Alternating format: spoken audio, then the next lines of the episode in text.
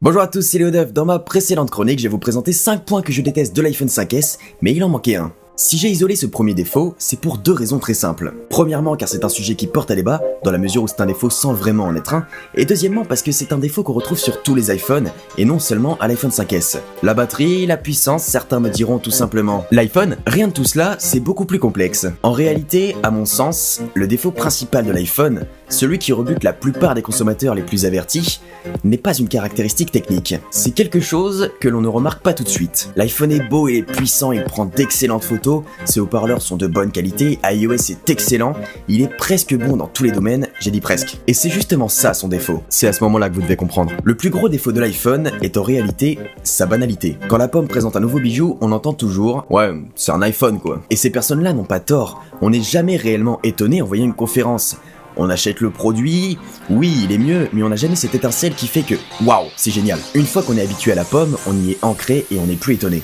Comme si en rentrant chez vous tous les soirs, votre mère, votre femme ou Tim Cook, j'en sais rien, vous préparez des lasagnes.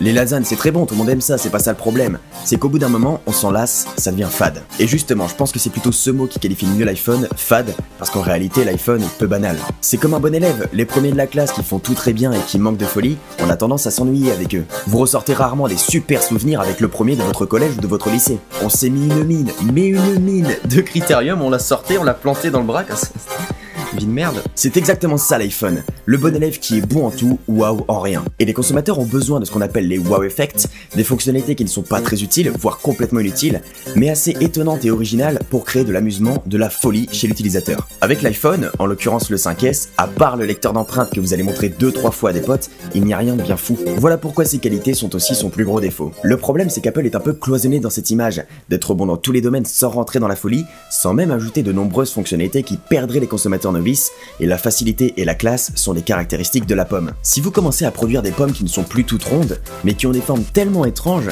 qu'il est difficile de la croquer, la plupart n'en achèteront plus. Même si on a pu voir que dernièrement Apple peut nous surprendre, comme avec les iPhone 5C en plastique coloré, ou encore avec la WWDC et ses annonces assez surprenantes quand même, dans la liberté, mais pour cela je vous invite à voir ma vidéo que j'ai fait sur le sujet. Et voilà, vous connaissez désormais, à mon sens, le plus gros défaut de l'iPhone. N'hésitez pas à me dire ce que vous en pensez dans les commentaires, à aimer la vidéo, à la partager et à vous abonner à ma chaîne. Merci à tous, c'était Léo Duff.